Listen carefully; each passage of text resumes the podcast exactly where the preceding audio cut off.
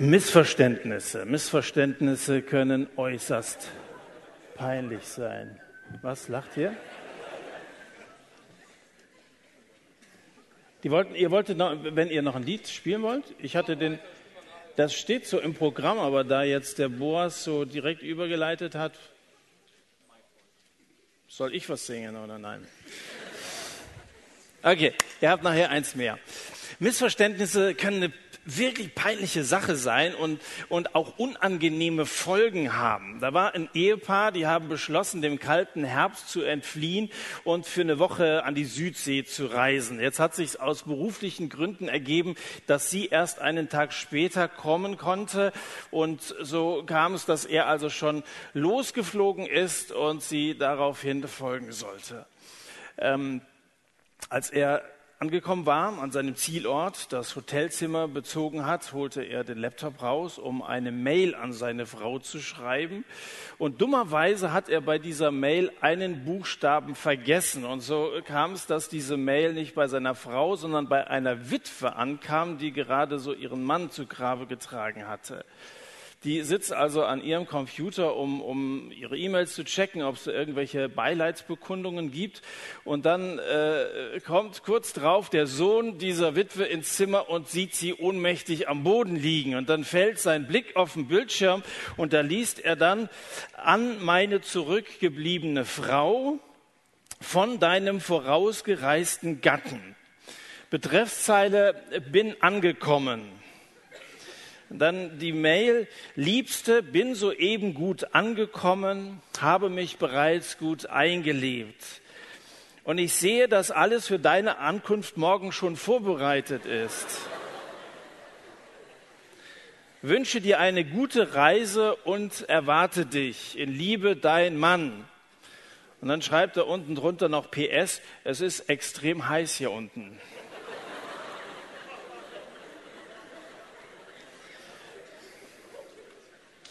Missverständnisse. Ja? Und gerade im Blick auf den Tod gibt es einige davon.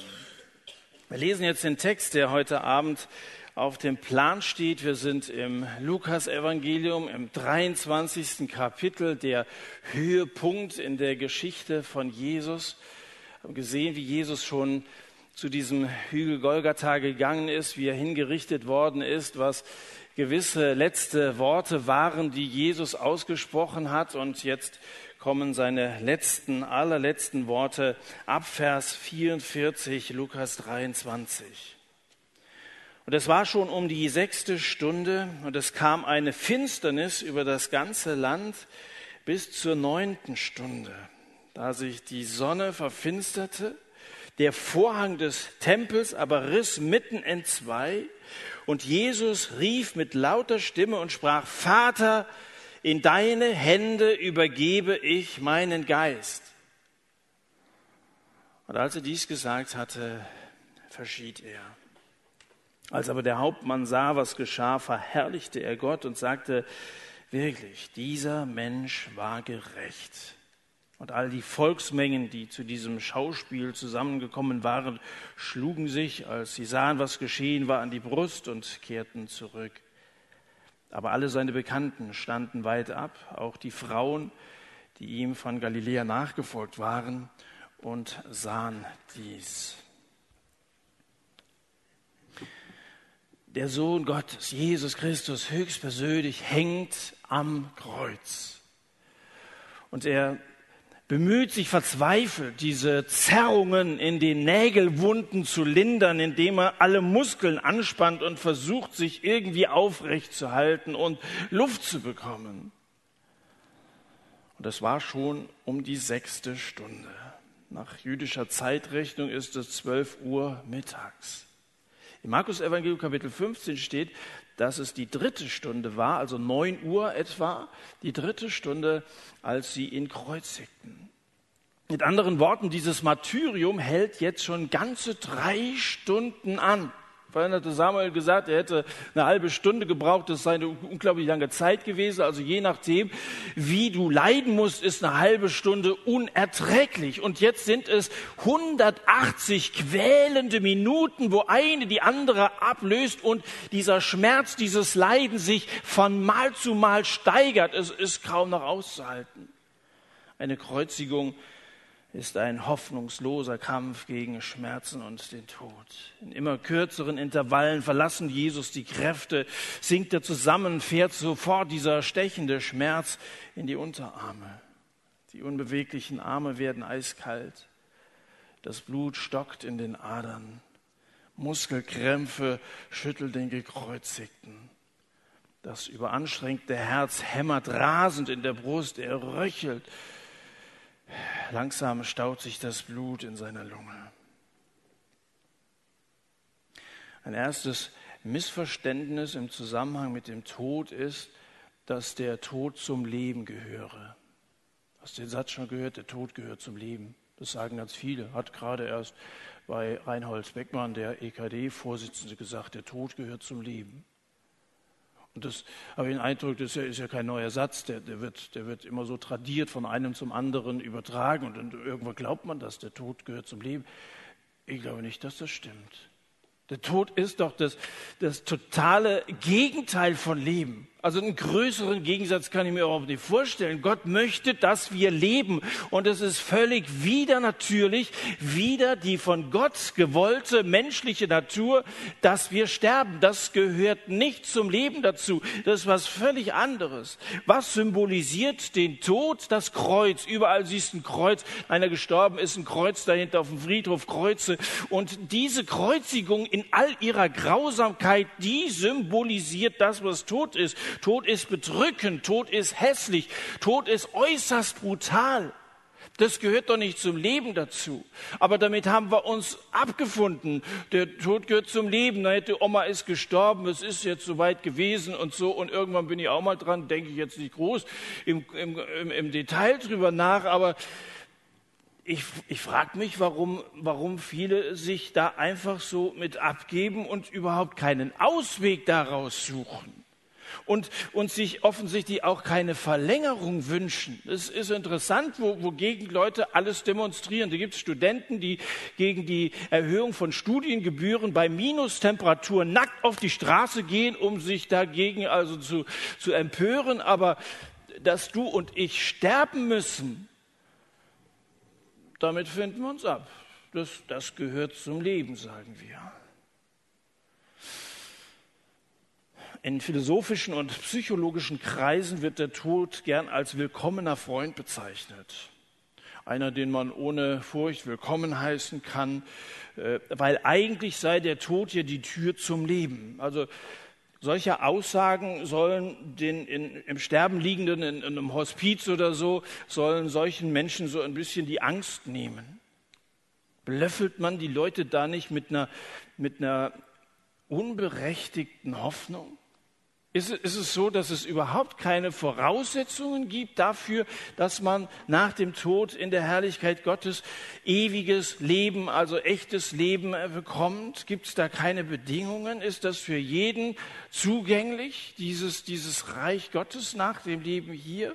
Oder sind solche Verdröstungen, also es, der Tod ist nur das Tor zum Leben, sind diese Verdröstungen nicht eine unangebrachte Schönmalerei von ganz anders gelagerten Sachverhalten? Schon Platon sah den Tod als Freund. Die Bibel dagegen bezeichnet den Tod eindeutig als Feind. 1. Korinther Kapitel 15. Das ist der Feind des Lebens und ist doch auch nachvollziehbar. Und wer findet denn Tod cool? Also klar, bei Halloween, gell? cool, so, so eine Totenmaske aufzuziehen. Süßes oder Saures, also das hat mit Süßem überhaupt nichts zu tun und ich werde sauer, wenn ich daran denke, dass der, der Reformationstag, wo es um, um, um Erneuerung geht, Luther, der kam um all dieses, wo man immer Geister und Tod und so, dass das so die, die Angst geschürt hat im Mittelalter, das abzuschaffen und Christus zu verkündigen. Aber wir sind heute wieder so weit, dass wir dem Tod da äh, eine Bühne bieten und sagen, ist alles, ja, wenn Kinder äh, da mitspielen und so. Wird dann einfach so, obwohl es zu unserer Kultur überhaupt nicht dazu gehört, aus den USA importiert und schön gruselig oder so. Das ist ein schreckliches Thema, wenn wir über den Tod reden. Als Jesus stirbt, wird es plötzlich innerhalb von Minuten zappenduster. Und da rieselt kein goldenes Konfetti von oben herunter, dass Gott sagen würde, schaut mal, der Tod ist der Freund oder so, oder der Tod gehört zum Leben dazu, sondern der Himmel trägt schwarz. Das ist ein Zeichen von Entsetzen und von Trauer. Normalerweise ist es ja so, dass man abends mit zunehmender Dunkelheit rechnen muss. Aber ich habe euch gesagt, es ist 12 Uhr mittags. Um 12 Uhr mittags steht die, die Sonne an ihrem höchsten Punkt. Und da wird es mittags stockdunkel, so dass niemand mehr irgendetwas sieht. Das ist Tod. Irgendwie undurchsichtig. Und diese Finsternis, sie dauerte bis zur neunten Stunde, das heißt etwa bis 15 Uhr, weitere drei Stunden. Manche gehen davon aus, dass Jesus drei Stunden lang das Gericht von Menschen erdulden musste und dann diese weiteren drei Stunden in der Dunkelheit das Gericht Gottes ertragen musste. Jedenfalls ist es so dunkel auf Golgatha, dass bis heute keiner so richtig hineinschauen kann in das, was da wirklich passiert ist, als Jesus das Gericht Gottes auf sich genommen hat. Im Jerusalemer Tempel tut sich was. Der Vorhang zum Allerheiligsten ist so dick gewesen wie die Hand eines Mannes. Dieser Vorhang, er zerriss mitten in zwei, Vers 45. Das beschreibt Lukas ja so ein bisschen nüchtern, sehr sachlich. Er gebraucht keine besonders vielen und schon gar nicht irgendwelche überflüssigen Worte dieses Zerreißen einer schweren Gardine, das scheint irgendwie so ein Detail in diesem Bericht zu sein, aber im Grunde genommen äh, wird in diesem Detail der ganze Karfreitag zusammengefasst. Das ist eigentlich das, worum es hier auf Golgatha, als Jesus stirbt, geht. Das Allerheiligste. Das Allerheiligste ist der innerste Raum des Tempels in Jerusalem, zentral gelegen, diese große Pilgerstätte für die Juden, wo sie meinten, Gott zu begegnen. Und da gab es eben diesen, diesen kleinsten Raum, ein, ein, ein gemauerter, fensterloser Raum, als das Herzstück des Tempels. Nur wenige Quadratmeter groß, leer. Früher stand mal die Bundeslade darin, aber diese Lade, die ist längst nicht mehr. Nur dieser nackte Raum ist geblieben. Aber immer noch, die Lade Gottes, das war so der, der Thron, auf den man Gott äh, äh, in dieser Welt äh, sozusagen begegnen konnte, im Innersten des Tempels. Immer noch, obwohl es die Lade nicht mehr gab, war Gott und der Himmel nirgendwo auf Erden näher als in diesem kahlen Raum. Er war heilig. Er war heiliger als heilig. Er war allerheiligst. Das Allerheiligste heilig wie Gott selbst. Holy, Holy Lord haben wir gesungen. Gott ist heilig, absolut vollkommen.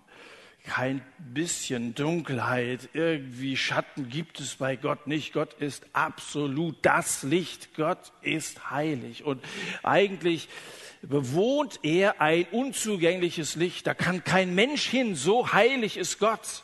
Da kann niemand hin. Ein unzugängliches Licht, 1. Timotheusbrief.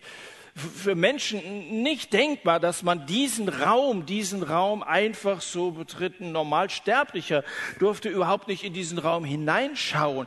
Und deswegen wurde dieser Raum geschützt vor Gaffern mit diesem schweren, dicken Vorhang. Das ist wie so ein Kleidungsstück. So hält dieser Vorhang alle Blicke von diesem nackten Raum fern. Und dieses Kleidungsstück im Allerheiligsten, das zerreißt in dem Moment, in dem Jesus stirbt. Zu biblischer Zeit gab es ein Zeichen von Trauer, das man heute nicht mehr so kennt. Bei uns tragen Trauernde normalerweise schwarze Kleidung.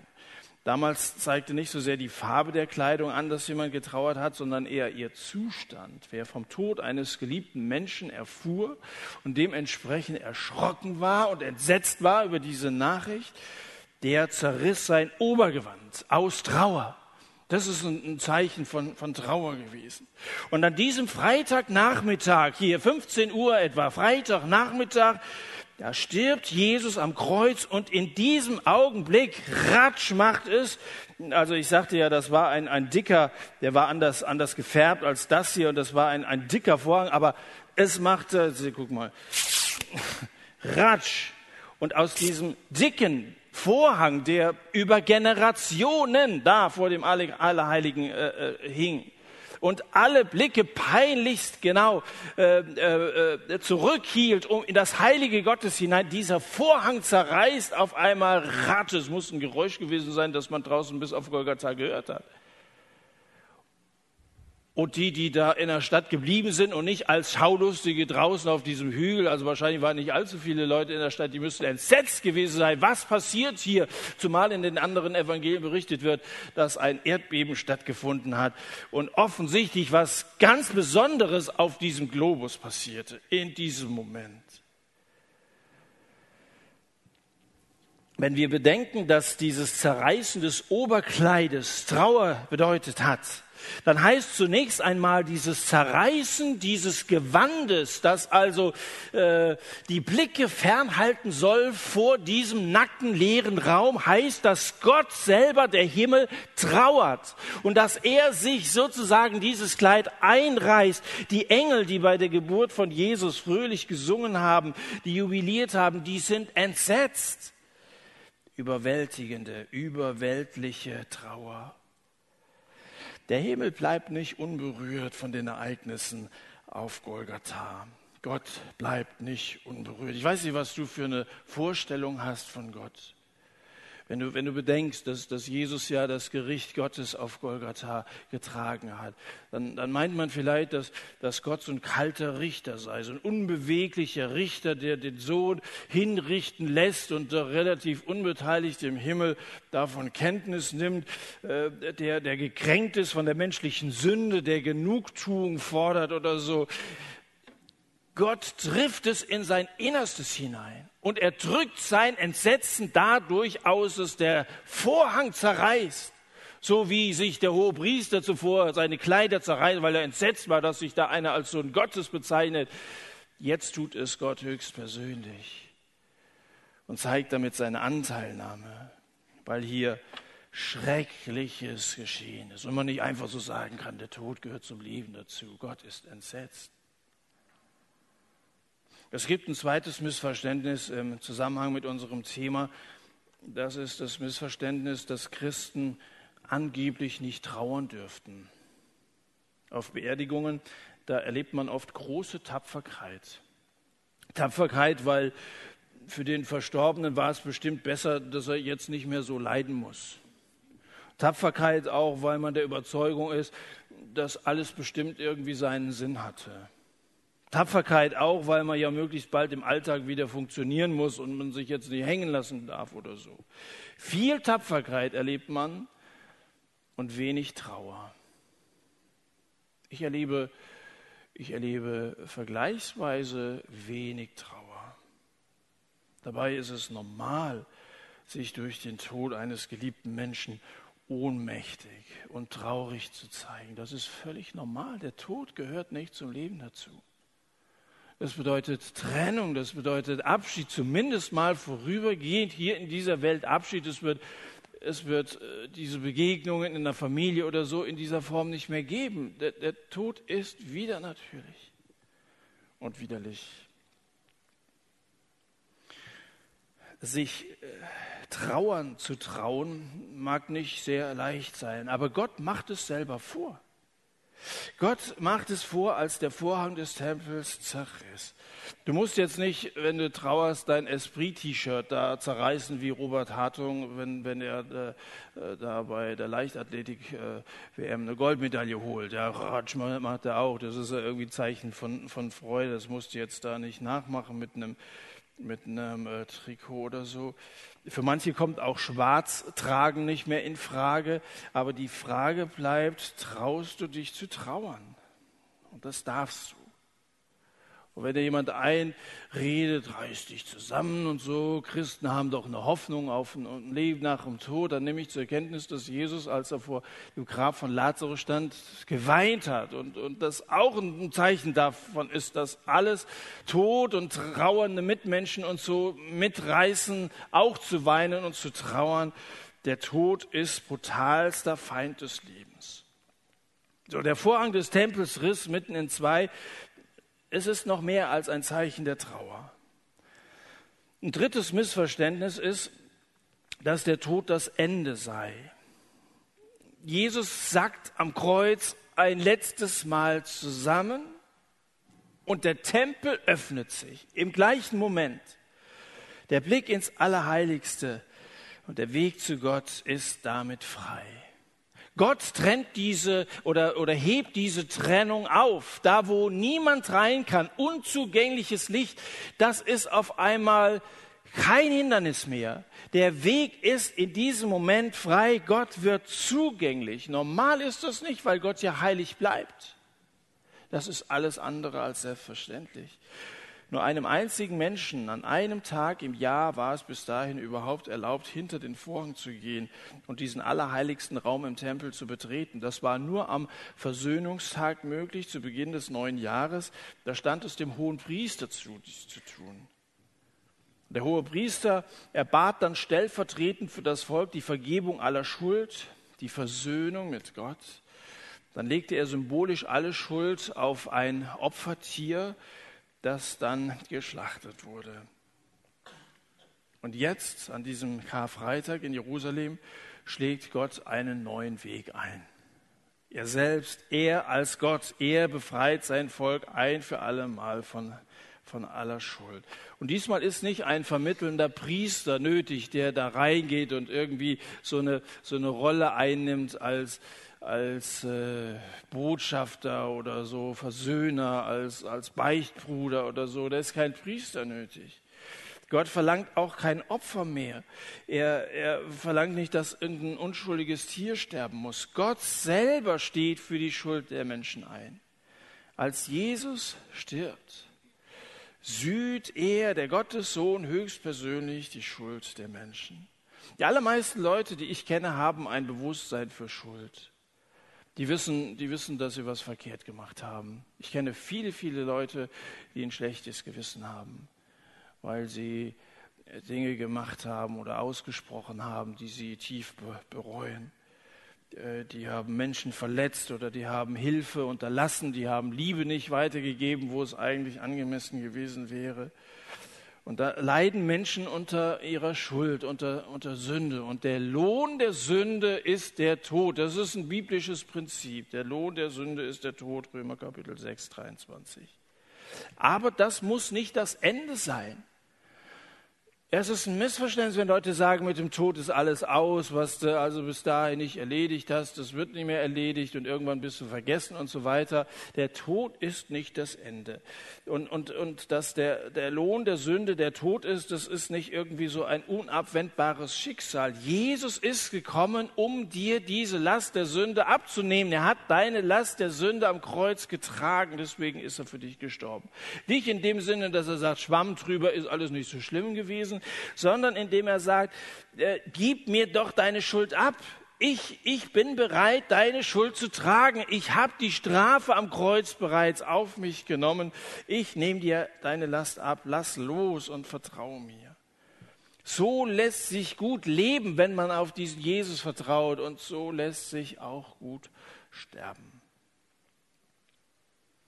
Ein drittes Missverständnis besteht in dem Verständnis von einem guten Tod. Der Fachbegriff für guter Tod heißt Euthanasie. Das wird gerade im Bundestag ziemlich heiß diskutiert, die äh, Euthanasie-Debatte, ob man, ob man selber, wenn man also so schwer krank ist, dass keine Aussicht auf Heilung besteht oder wenn die Schmerzen nicht mehr auszuhalten sind, äh, oder alte Leute irgendwie überhaupt nicht mehr ansprechbar sind und dann auch zu einer Last werden für, für die ganze Familie, dass man also selber entscheidet, wir machen Schluss, geben ein paar Tabletten oder, oder eine Infusion und dann ja, ver, ver beschleunigen wir den Tod. Euthanasie, das heißt übersetzt guter Tod, guter Tod. Und dann, dann meint man eben einen, einen würdevollen, selbstbestimmten Tod oder schmerzlosen Tod. Unter gutem Tod mag man auch verstehen, einen möglichst späten Tod mit 105 Jahren oder so. Oder auf einer Hayabusa von Suzuki, auf einer fünfspurigen Autobahn entlang zu rasen, mit 320 gegen Brückenpfeiler zu, zu knallen. Das meinen Leute, das ist ein guter Tod. Ja, so wünsche ich mir dann schmerzfrei abzutreten. Aber das ist doch alles kein guter Tod. Wer, wer sieht, wie Jesus stirbt und hier ein bisschen genauer hinschaut, der wird neu über den Tod denken. Jesus ist, ist vorangegangen und er zeigt uns den Weg. Die Finsternis war vorüber, das Leiden beendet und jetzt, jetzt gibt er seinen Geist in die Hände seines Vaters. Das nenne ich einen guten Tod. Der Geist ist ja der, der wichtigste Teil von uns Menschen. Ein Tier hat eine Seele, aber nur der Mensch hat einen Geist, einen Geist, der Gemeinschaft mit Gott möglich macht. Wir sind geistliche Wesen, die wir nach Gott fragen. Das machen Tiere ja nicht. Du stellst deinem Hund das Fressen hin und der sagt dir nicht Dank oder wo kommt das her oder betet vorher oder so. Äh, da sind wir Menschen schon anders. Menschen fragen nach Gott haben dieses Bewusstsein. Also wir, wir haben geistlich eine Sehnsucht nach Gott, jeder Mensch. Das kann man verdrängen und man kann sich einreden, dass nicht so ist. Es ist trotzdem so. Und beim Tod wird uns unser Geist, der uns eben von Gott gegeben ist, wir sind von Gott als geistliche Wesen gemacht worden, wird uns unser Geist irgendwohin verlassen. Entweder in das Licht des ewigen Tages oder in die Finsternis der ewigen Nacht. Jesus überlässt hier seinen Geist dem Vater und er gibt sich damit in, in seine Fürsorge. Und die gute Nachricht ist, dass du und ich in der gleichen Zuversicht sterben können. Viele sind hier in einem Alter, die nicht groß über das Sterben nachdenken. Aber wenn du klug bist, dann tust du das. Äh, da kann man nicht früh genug drüber nachdenken. Und mit, mit 18 oder 20 ist man nicht unbedingt unsterblich. Das ist, es ist äh, zu raten, dass wir das Thema, das Thema auch weiter ja, im Bewusstsein behalten. Ähm, beim, beim Tod wird dich dein Geist irgendwohin verlassen. Das, das ist wichtig, dass du dir Gedanken darüber machst, ob du auch wie Jesus selber deinen Geist in die Hände deines Vaters im Himmel übergibst oder ob du mit diesem Vater im Himmel eigentlich nicht allzu viel zu tun hast. Das ist ein Riesenunterschied. In der Antike half ein Vorläufer, die Schiffe sicher in den Hafen zu bringen. Der ist vom Schiff runtergesprungen ins Wasser, er wartete zum Hafen und befestigte das Tau des Schiffes an irgendeinem Felsen am Ufer. Und dann wurde das, das Schiff mit einer Winde allmählich so in den Hafen gezogen. Das ist ein Bild, das der Hebräerbrief hier im Neuen Testament verwendet. Da wird Jesus dargestellt als derjenige, der in den Himmel gegangen ist der in den Himmel gegangen ist, um uns den Weg zu bereiten. Da heißt im Hebräerbrief, diese Hoffnung haben wir als einen sicheren und festen Anker der Seele, der in das Innere des Vorhangs hineinreicht. In das Innere des Vorhangs hineinreicht. Da greift der Schreiber des Hebräerbriefs an einigen Stellen diesen Vorhang nochmal auf, der offen ist, da wo der Weg frei ist. Und da ist Jesus sozusagen durch diesen Vorhang gegangen, wohin Jesus, so heißt hier in Hebräer 6, Vers 19 und 20, wohin Jesus als Vorläufer für uns hineingegangen ist. Wie dieser am Hafen, dieser Vorläufer, der, der also schon mal rausgesprungen ist und jetzt dafür sorgt, dass andere nachkommen können. Ich weiß nicht, wie, wie deine Seereise bisher verlaufen ist. Also manche von euch sind ja gerade erst gestartet. Gell? Aber keine Ahnung, wie lange die dauert und was du alles auch in deinem kurzen Leben bisher schon erleben musstest. Lass den Sturm in, in, in dein, auf deiner Seefahrt ruhig die Segel zerfetzen und lass die Pranken unter deinen Füßen ruhig zersplittern. Lass die Sturmböen versuchen, dich vom Kurs abzubringen. Es wird, es wird Turbulenzen geben in unserem Leben. Als Erlöste werden wir trotzdem sicher das Ziel erreichen. Wer an Jesus glaubt und errettet ist, der, der, der ist erlöst von der größten Sorge, nämlich, dass wir irgendwann unsere Ewigkeit in der Gottesferne verbringen müssen. Diese Angst, die nimmt uns das Evangelium. Wir werden jeden Tag dem Hafen ein Stück näher gezogen, von dem herangezogen, der stärker ist als der Tod. Das hat Jesus bewiesen. Er ist dieser Vorläufer und er will dafür sorgen, dass du sicher ans Ziel in diesen Hafen hineingezogen wirst. Es gibt in Afrika einen Stamm, wo man beim Tod eines Gläubigen nicht sagt, er ist gegangen, sondern er ist angekommen. Ich finde, das klingt ganz anders. Und das möchte ich äh, von mir auch gesagt wissen. Nicht er ist von uns gegangen, wie du das in vielen Todesanzeigen liest, sondern er ist angekommen. Gläubige kommen dem Zuhause Tag für Tag ein Stück näher. Und dieses Zuhause ist von Jesus vorbereitet worden in der Herrlichkeit. Mein Vater ist 2005 gestorben und er war ein Jünger von Jesus. Er hat Jesus vertraut und er wusste auch, als es zu Ende ging und die Krankheit ihm am Ende sehr zusetzte, dass seine Tage gezählt sind. Und er zitierte einen Liedvers, eine Strophe von Rudolf Flatt, der im 17. Jahrhundert, äh, nee, im Entschuldigung, 19. Jahrhundert gelebt hat, ist selber nur 26 Jahre alt geworden. Und diese Strophe heißt, endlich kommt er leise, nimmt mich bei der Hand, führt mich von der Reise heim ins Vaterland. Ich muss an meinen Vater denken. Der hatte dieses Vertrauen und auch diesen Frieden in seinem Herzen, trotz der Aussichtslosigkeit seiner Situation. Endlich kommt er leise, nimmt mich bei der Hand, führt mich von der Reise heim ins Vaterland.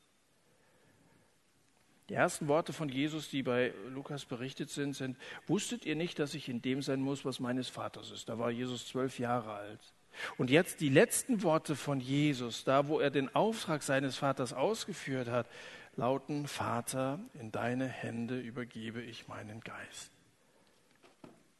Was werden deine letzten Worte sein, wenn du ein Mensch bist, der wie Jesus immer nach dem Willen des Vaters gefragt hat? Ein Mensch bist, der du das Vaterunser ernst genommen hast, wo du wahrscheinlich schon wenn du, wenn du in entsprechenden Kreisen, wo das gebetet wird, aufgewachsen bist, schon, schon hunderte Male in deinem Leben gesagt hast, Vater unser, der du bist im Himmel, geheiligt werde dein Name und dein Reich komme und dein Wille geschehe. Wenn dir das ernst gewesen ist, dass der Wille Gottes geschieht in deinem Leben und in der Welt, dass sein Name geheiligt wird und bekannt wird, eben als dieser heilige Gott und du nicht so, so, so ein Lied so daher singst, Holy Lord, sondern das wirklich so meinst und von Herzen singst, wenn du an diesen Gott als deinen Vater im Himmel glaubst, dann darfst du am Ende diesem Vater auch dein Leben anvertrauen. Vater, in deine Hände übergebe ich meinen Geist. Von Anfang bis Ende war der Sohn, der Sohn Gottes, Jesus, nur darum besorgt, den Willen seines Vaters zu tun, seinen Auftrag auszuführen. Auch darin soll uns Jesus vorangegangen sein. Auch darin ist er uns Vorbild. Auch diesen Fußstapfen wollen wir folgen, dass er den Willen seines Vaters getan hat.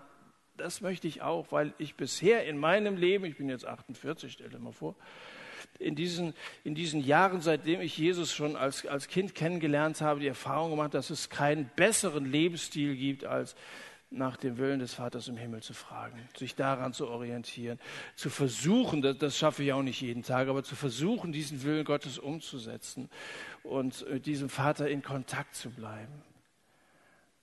So lebt es sich gut und so stirbt es sich gut. Jesus hatte seinen Jüngern den Vater bekannt gemacht. Er ist am Kreuz zur Sünde geworden, damit alle die, die an ihn glauben würden, Vergebung erfahren könnten. Und jetzt am Ende war nichts unerledigt geblieben und da übergibt er aktiv seinen Geist. Jesus hatte mal gesagt, dass niemand ihm das Leben nehmen würde, sondern ich lasse es von mir selbst, sagt er. Das heißt, Jesus stirbt hier aktiv. Das heißt nicht Freitod. Äh, das wäre so eine Art äh, Euthanasie oder so aber Jesus, Jesus selber wusste, was das Ziel seiner Mission ist, dass er nämlich sein Leben für verloren gegangene Menschen hingeben würde. Er hat diesen Zeitpunkt so genau gewählt. Im Alten Testament lautet die Festlegung, wann das Passalam zu schlachten sei. Das haben die Juden ja gemacht und das ist äh, kurz vorher in dem Text angedeutet worden, dass dieses Fest jetzt hier gerade wieder gefeiert wurde. Es sollte zwischen den Abenden, so heißt das wörtlich da in 2. Mose 12, zwischen den Abenden geschlachtet werden. Das war irgendwann zwischen 15 und 18 Uhr. Und Jesus wurde genau an dem Tag gekreuzigt, an dem das Passa geschlachtet wurde. Das passierte ja nur einmal im Jahr. Ist das Zufall gewesen? Genau an diesem Tag. Und wir haben vorhin festgestellt, es war 15 Uhr. Das war, das war kein, kein Zufall, dass Jesus genau in diesem Moment starb. Der Tod war für Jesus ein ganz persönlicher Willensakt. Er ließ sein Leben, er übergab, er selber übergab seinen Geist, seinen Vater. Sein Geist stand unter seiner eigenen Kontrolle. Er als der Gottes Sohn, der freiwillig den Willen seines Vaters tut und jetzt ihm den Geist übergibt. Es ist ein schweres Missverständnis, um nicht zu sagen ein schwerer Irrtum, wenn Verfechter von Euthanasie meinen, dass sie den Zeitpunkt ihres Todes selber bestimmen könnten. Da, da, gehst du zum Arzt und kriegst eine Pille für den Exit. Das ist ja wahrscheinlich das, was am Ende dabei rauskommt. Da brauchst du nicht mehr. Heute ist ja Umstände, musst du in die Schweiz und da musst du da äh, Fragebögen ausfüllen. Mag sein, dass einem das auch relativ schwer gemacht wird, aber letztendlich unterm Strich ist es so, du bestimmst das, ja, und lässt dir vom Arzt die entsprechenden Mittel geben. Jesus starb so, wie Gott es vorgesehen hatte. In dem Plan Gottes war dieser Moment festgelegt. Er starb nicht wegen der Launen von Menschen. Und ich selber beabsichtige ebenfalls nach der Vorsehung Gottes zu sterben. Nicht auf eigenen Entschluss Man weiß, man weiß nie, was im Leben alles passieren wird. Aber meine Absicht hier und heute ist, dass ich nach der Vorsehung Gottes leben, aber auch sterben möchte. Auch nicht nach dem Willen des Krebses werde ich sterben. Auch nicht nach dem Willen eines betrunkenen äh, Geisterfahrers auf der Autobahn werde ich sterben. Gottes Kinder sterben unter der guten Hand und der liebevollen Fürsorge des himmlischen Vaters. Wir gehen nach der Uhr Gottes durch den Vorhang und nicht nach dem Fahrplan eines willkürlichen Schicksals. Vater, in deine Hände zu seinen müden Jüngern im Garten Gethsemane in Kapitel äh, was, 22, äh, glaube ich, oder, oder 21. Äh, da hat Jesus gesagt, der Sohn des Menschen muss in die Hände sündiger Menschen überliefert und gekreuzigt werden. In die Hände sündiger Menschen. Und diese Hände dieser sündigen Menschen, die haben eine Dornkrone geflochten und sie Jesus auf die Stirn gedrückt. Sie haben ihn gegeißelt, sie haben ihn geohrfeigt.